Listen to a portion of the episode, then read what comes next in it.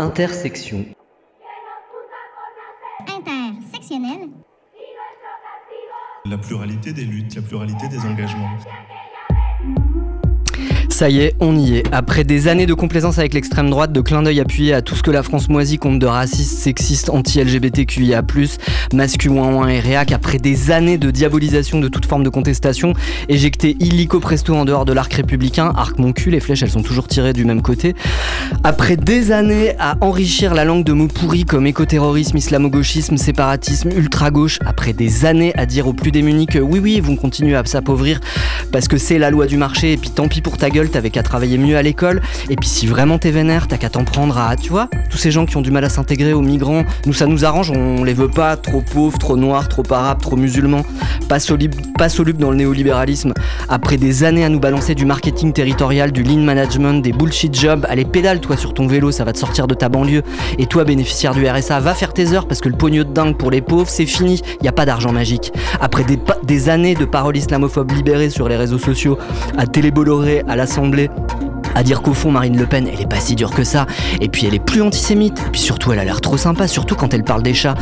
Donc là oui on y est. On a des fous furieux qui déboulent dans les rues en voulant casser de l'arabe des mecs qui agressent un maire qui est solidaire des migrants. Des parents zémouristes qui attaquent des profs accusés de faire de la propagande LGBT alors on fait quoi?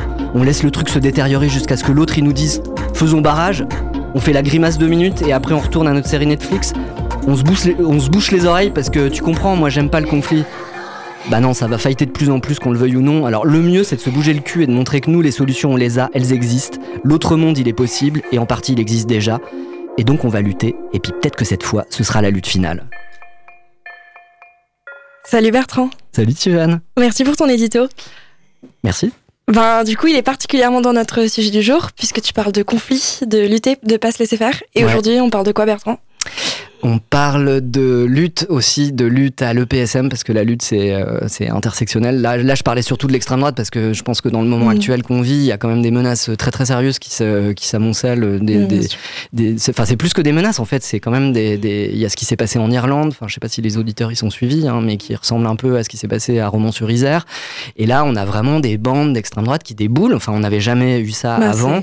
Je l'ai dit, donc il y a, y, a, y a, le maire LFI de je sais plus où euh, qui, qui, qui a été agressé, euh, pas mal bousculé, un peu plus que bousculé euh, par, euh, par des militants, militantes d'extrême droite. Et puis, il y a, y, a, plein d'autres trucs, en fait. Il y a des films qui sont attaqués par la fachosphère. Il y a, y a une, pièce qui a été une, pièce qui, qui, cherchait à déconstruire le racisme et nos biais racistes et dont les comédiennes noires de mémoire, je crois que c'est Claire Chatillon, enfin j'ai retrouvé qui les comédiennes qui se sont fait agresser verbalement, physiquement par, euh, par, par, des gens. Donc vraiment, là, il y a un climat qui est... Euh, enfin, moi, je trouve que ça pue, en fait, comme climat.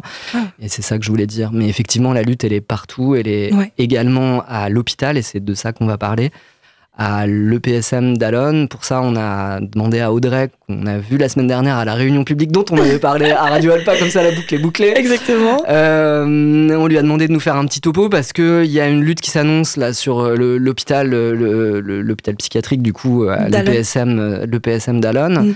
Et donc, elle nous fait un petit résumé dont on va écouter la première partie où elle nous fait un peu un topo sur euh, bah, c'est quoi aujourd'hui la situation de l'EPSM en général et à Alon en particulier. Bonjour, je m'appelle Audrey, je suis infirmière à l'EPSM de la Sarthe depuis plus de 20 ans et également militante à la CGT.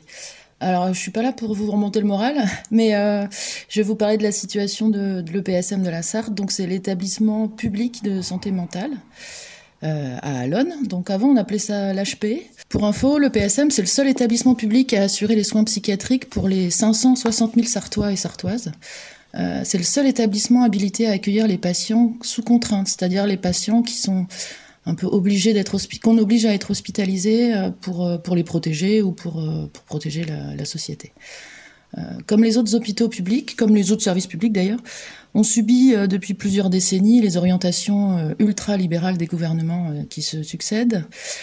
Alors eux ne visent un peu qu'à faire des économies sur notre dos et à vendre les parts de marché au privé. Je rappelle que la semaine dernière, le budget de la Sécu est passé au 49.3 encore un, et qu'il est largement inférieur aux besoins. Et c'est pas que euh, les syndicats et les gauchistes habituels qui le disent, c'est même des gens euh, euh, du privé notamment.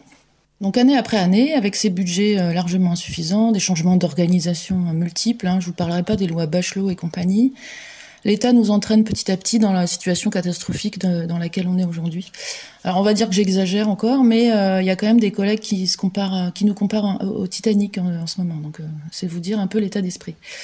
Euh, donc des fermetures de lits et de services, un management qui vise à réduire le temps perdu et les effectifs, dégradation des conditions de travail, manque de médecins, tout ça, ça dure depuis longtemps.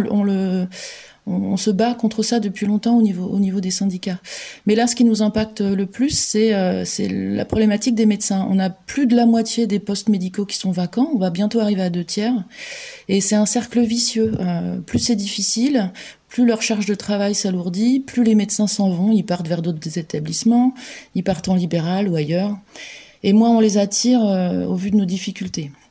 En plus, les départs en retraite des médecins n'ont pas du tout été anticipés, alors ni à l'EPSM ni ailleurs d'ailleurs, puisqu'au ministère de la Santé, ils se sont absolument pas posé la question.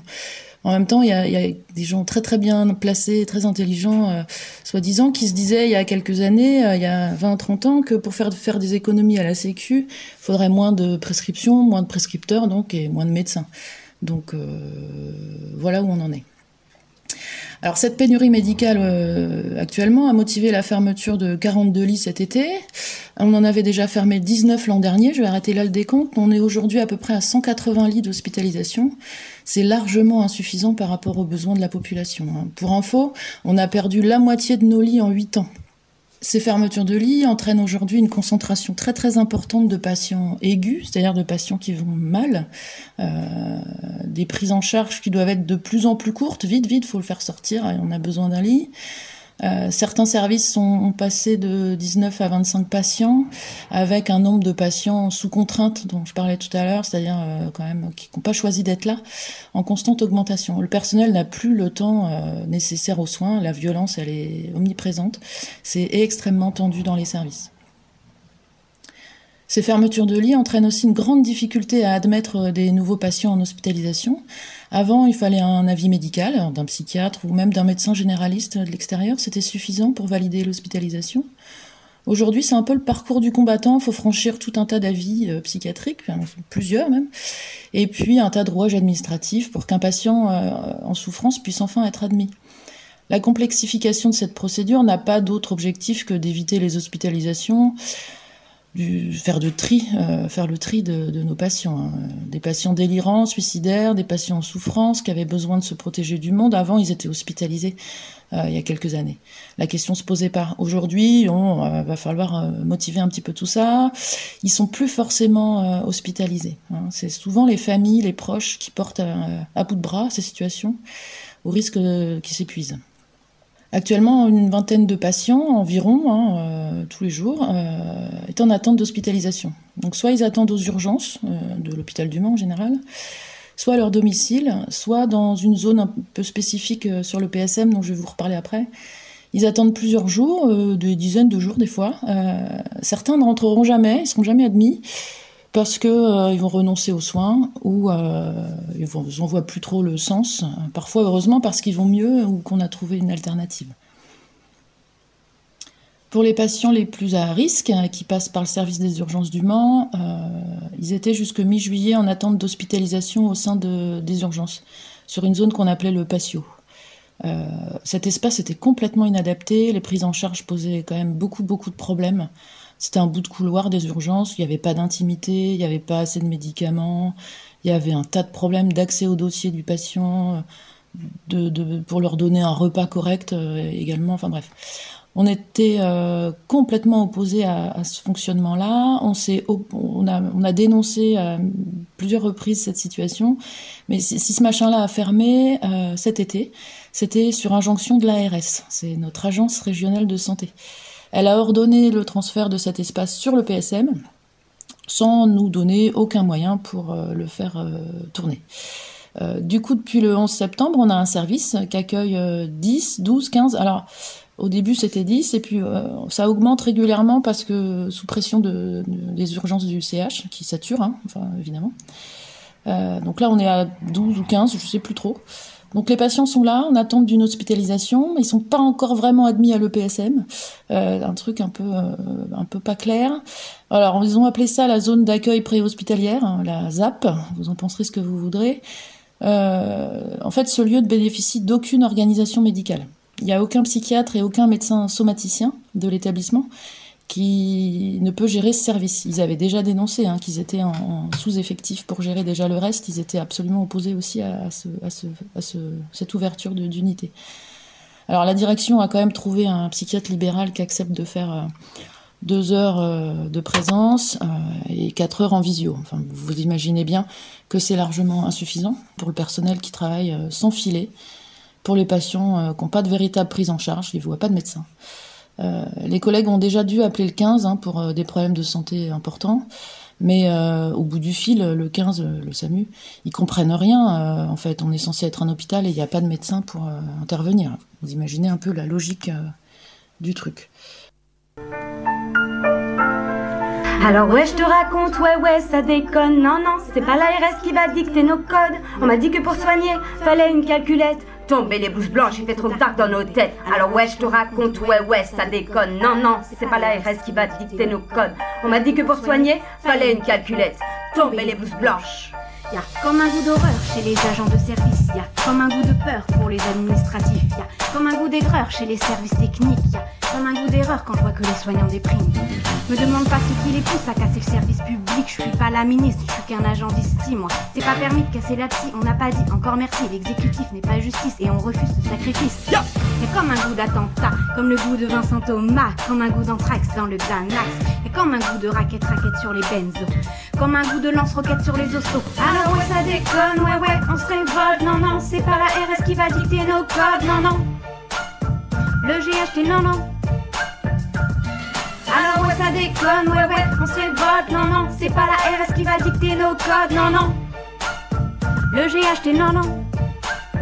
Comme un goût de haine quand je travaille à l'hôpital. Vous êtes bien sur Radio Alpa 107.3, vous écoutez Intersection et on vient d'entendre GHT non non. Alors euh, pour euh, celles qui ne maîtrisent pas le vocabulaire de l'hôpital, le, GHT c'est le groupement hospitalier euh, territorial je crois. et donc c'est une, une, ancienne lutte en fait de d'Alon qui avait produit, enfin des militants militantes d'Alon qui avaient produit à ce moment-là en 2018 un clip donc GHT non non pour s'opposer à la politique qui était menée à ce moment-là par Agnès Buzyn dont tout le monde se souvient. et la santé mentale, du coup, c'est aussi une question euh, de genre, parce que euh, bah, c'est les injonctions de genre, euh, on en parlait tout à l'heure, mm, Tiffany, mm. ça a des impacts sur, sur les hommes, sur les femmes. Totalement, que ce soit sur le, suicide qui touche plus les hommes que les femmes, ou sur les problèmes de santé mentale qui touchent aussi les femmes. et puis la santé en général, c'est une question qui touche beaucoup, enfin qui est vraiment liée aux problématiques de genre, et notamment qui est un vrai combat féministe. Et donc, c'est le moment de ta chronique féministe. Tout à fait. T'as vu le lancement? Génial. Lâchez-la, votre virilité, vous serez bien plus heureux hmm. dans un monde d'égalité. Samedi, au Mans, comme dans d'autres villes, on est allé manifester pour rappeler et visibiliser la lutte contre les violences sexistes et sexuelles. Puis là, je me suis demandé, c'est quoi en fait les VSS Les VSS, les violences, les viols, les coups, la maltraitance, bien entendu que c'est tout ça. Mais c'est quoi d'autre? Est-ce que c'est seulement quelque chose d'autre? Je l'ai déjà dit, je porte un handicap invisible mais audible, que vous entendez tous et toutes le mercredi de 13h à 13h30. J'ai été opérée deux fois, et il est clair maintenant que ma situation ne s'améliorera pas. Je l'accepte petit à petit. Mais tout au long de ce parcours, j'ai vu et j'ai vécu pas mal de trucs. J'ai été intimidée, oubliée, mal informée. J'ai été et je suis encore isolée face aux séquelles des maladies de la thyroïde, qui touchent 6 à 8 fois plus les femmes que les hommes. Alors vous pourrez me dire que mon, mon histoire, elle aurait pu être exactement la même si j'avais été un mec. Peut-être, peut-être pas, on ne saura jamais. Ce que je sais par contre, c'est l'immensité de la dette que la médecine a envers les femmes.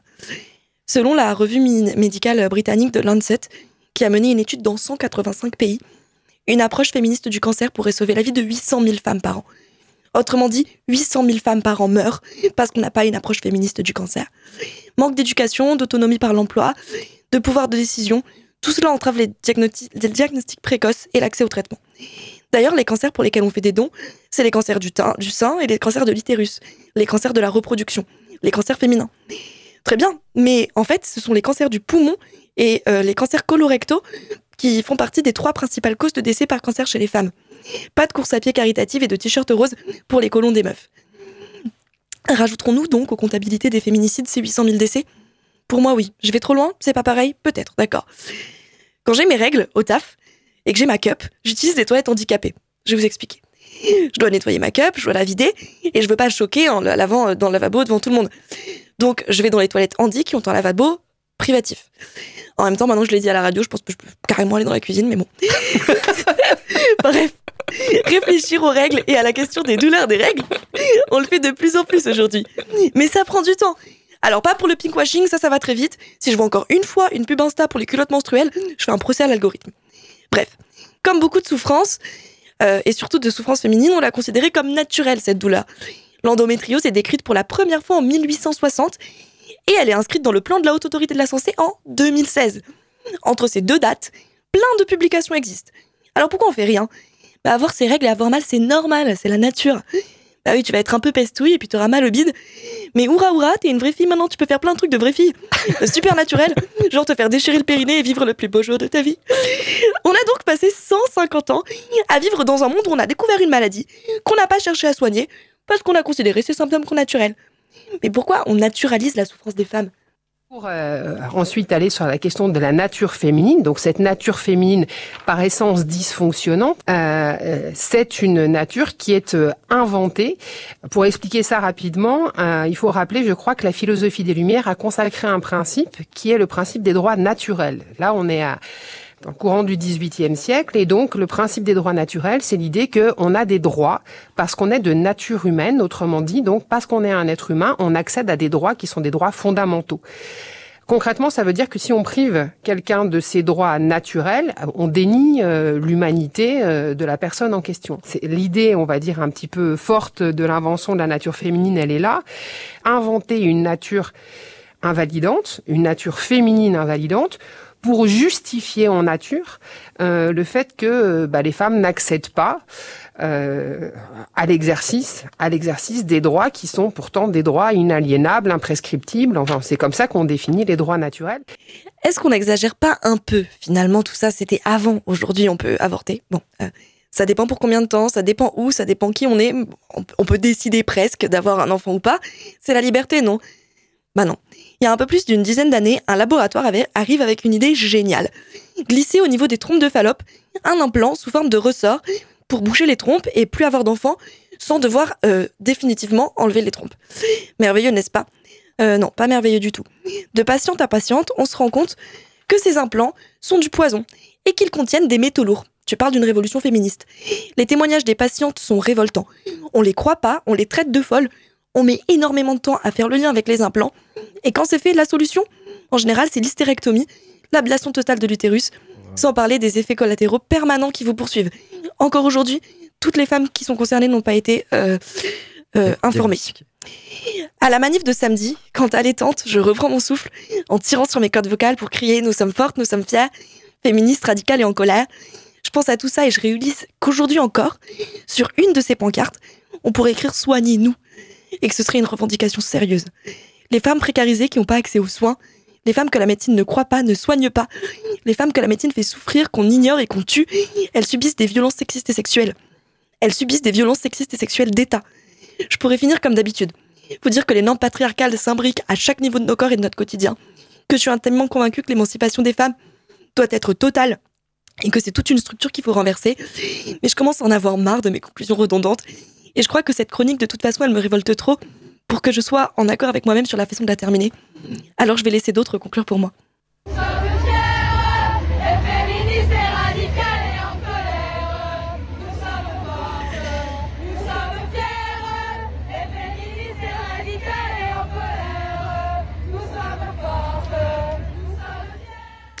Super, merci Tiffany pour, euh, pour cette chronique, c'était génial. Et euh, du coup, tout ce que tu as passé dans ta chronique, on peut le retrouver sur euh, le compte Insta que tu tiens, le compte Insta de l'émission. Merci Exactement. de t'en occuper d'ailleurs. de rien, c'est intersection-du bas 72 et vous nous trouvez sur Insta, donc on annonce les épisodes à l'avance quand on peut et puis on, on diffuse les, les, liens, les choses qu'on a évoquées entre nous dans l'émission et que vous pouvez donc retrouver si vous allez sur la page Insta. La page Insta. Et là, ce qu'on va retrouver, c'est Audrey qui nous parle de pourquoi il y a une, une, Mobilisation qui se prépare à l'EPSM d'Alon. C'est parti, on l'écoute. Euh, certains patients peuvent aussi être envoyés en hospitalisation dans la région avec leur accord bien sûr. Après, on, nous, ça nous, pose ça nous a posé un peu question. Euh, quelqu'un qui va pas bien au point d'avoir besoin d'être hospitalisé, est-ce qu'il peut donner un consentement éclairé Un certain nombre de patients ont été envoyés dans d'autres établissements euh, psychiatriques, donc à Nantes, à Blain, euh, dans le 44, à Sainte-Jamme, au Sésame, à Angers. Mais ça les éloigne de leur famille. Hein. Rendre visite, ramener des affaires, c'est quand même un peu plus compliqué. Ça a quand même un peu marché, ça a permis que certaines personnes soient soignées au moins. Mais euh, ça se complique un peu en ce moment puisque les autres hôpitaux euh, de la région sont eux aussi en grande difficulté et ont fermé des lits, euh, notamment cet été. Alors, comme notre direction a aussi pas mal innové ces derniers temps, ils ont créé un nouveau dispositif hein, pour les patients les moins à risque euh, qui attendent leur hospitalisation à domicile. Euh, on doit les voir ou les appeler euh, tous les jours. c'est tout un une, procédure, week-end compris. voilà, donc on les appelle, ça va, oui, bah non, on n'a toujours pas de place, voilà. Bon, évidemment, on dit pas ça comme ça, mais c'est quand même assez terrible hein, pour les soignants qui, qui, doivent appeler des gens qui vont mal et qui ont besoin d'être hospitalisés et de pas pouvoir leur, leur répondre positivement à leur besoin d'être hospitalisés. Quoi. Enfin, voilà. Alors pour faire ça, c'est les soins ambulatoires qui sont mobilisés. Les soins ambulatoires, euh, en majorité, ce sont les CMP, les centres médicaux psychologiques, avec des temps d'attente pas possibles pour obtenir des rendez-vous de suivi. Les délais euh, sont très variables d'un lieu à l'autre. Euh, quelques jours, quelques semaines pour voir un infirmier, plusieurs mois pour voir un psychologue ou un psychiatre, quand il y en a un. on peut aller à 18 mois, 2 ans en pédopsychiatrie hein, pour les enfants de moins de 16 ans. Donc là, les CMP, euh, ils ont un peu de mal à suivre, à jouer euh, tout leur rôle face à, face à ces demandes. Ils doivent voir ces patients en attente d'hospitalisation euh, tous les jours, ou les appeler. ils doivent voir les patients qui se présentent spontanément, qui ont besoin de, voir quelqu'un. Ils doivent voir les demandes urgentes des urgences ou de, de sortie d'hospitalisation. Et puis, ils doivent suivre les patients qui suivent déjà, hein, parfois depuis plusieurs années, parfois des patients un peu compliqués mais qu'on arrive à stabiliser grâce à ces soins euh, à l'extérieur. En octobre dernier, après avoir tenté d'agir dans le cadre de nos instances, euh, les syndicats CGT, FO, nous avons fait un signalement au procureur pour, euh, je vais vous la faire courte, pour mise en danger de la vie d'autrui concernant les patients et les soignants et non-respect des droits des patients. Alors pour l'instant, cette démarche est restée sans réponse, mais on espère bien qu'une autorité va pouvoir se saisir de ça, puisque effectivement, ça nous paraît assez hallucinant. Dans ce contexte de dégradation de prise en charge des patients, euh, les agents sont, en souffrance également, en souffrance de ne pas bien faire leur travail, en souffrance des multiples réorganisations. Ils souffrent euh, souvent d'une perte de sens au travail, ils savent plus très bien euh, ce qu'on fait. Parfois, certains sont en burn-out. Euh, voilà. Donc la direction nous en met une petite couche hein, quand même euh, par rapport à tout ça. Euh, le management nous impose toujours plus de rendement. Il hein. faut, faut, travailler plus, être plus efficace. on a beaucoup, beaucoup d'administratifs à faire. pardon. On a de moins en moins de temps, de moins en moins d'espace de, pour penser, réfléchir, échanger, et des petits moments un peu informels auprès des patients quand on prend le temps de euh, de rester avec un patient un peu plus euh, pour discuter parce qu'il a besoin. Euh, voilà, ces temps-là, on a, on a quand même du mal à les trouver. Il y, a moins en moins, il y a de moins en moins de temps aussi qui est consacré à la réflexion en équipe, aux synthèses avec les médecins. Euh, ces temps-là, ça apporte aussi un peu de recul, on croise les, les, les points de vue, on croise les connaissances, et c'est ça aussi qui donne du, du sens à, au travail qu'on fait. En psychiatrie, notre principal outil de travail, c'est nous et, la relation qu'on arrive à mettre en place avec un patient pour l'aider à reprendre sa place dans, sa vie, dans son histoire. Euh, le soin en psy, ça demande du temps, ça demande de la disponibilité. Euh, il y a un psychiatre qui dit que c'est de l'écoute et pas que des gouttes.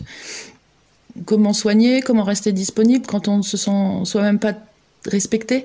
Euh, là, c'est un peu le questionnement des patients. Euh, on leur refuse leur congé, on, a du mal à respecter leur, vie personnelle avec des rappels à domicile, des changements de planning au dernier moment, des renforts d'un service à l'autre. Euh, Là, on est en pleine période de mobilité, c'est-à-dire qu'il y a un certain nombre d'agents euh, à qui on a dit, bah voilà, il faut changer de service, c'est comme ça. Euh, c'est imposé de façon un peu rigide. on n'est pas contre euh, que les gens changent de service, mais pas au détriment de leurs souhaits et de leurs compétences. On sent bien que là, ce qui se passe, c'est qu'on veut encore un peu plus casser les collectifs de travail.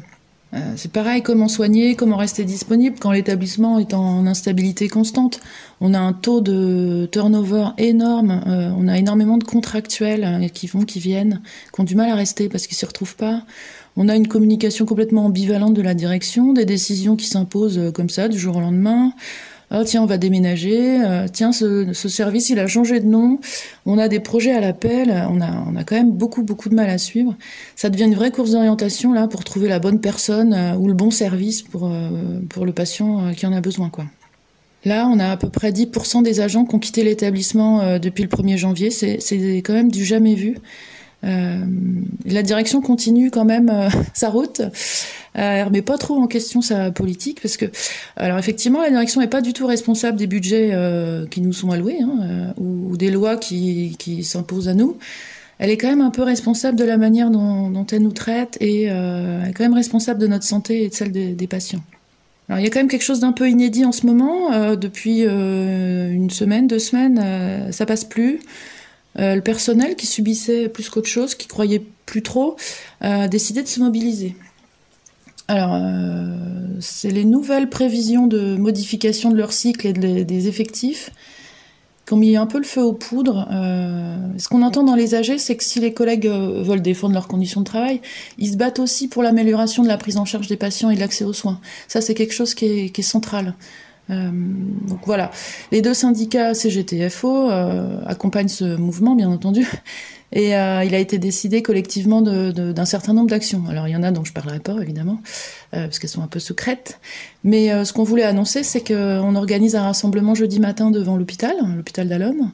L'idée, c'est d'exposer au plus grand nombre nos problématiques et de montrer que c'est plus possible, c'est plus acceptable de, de continuer comme ça.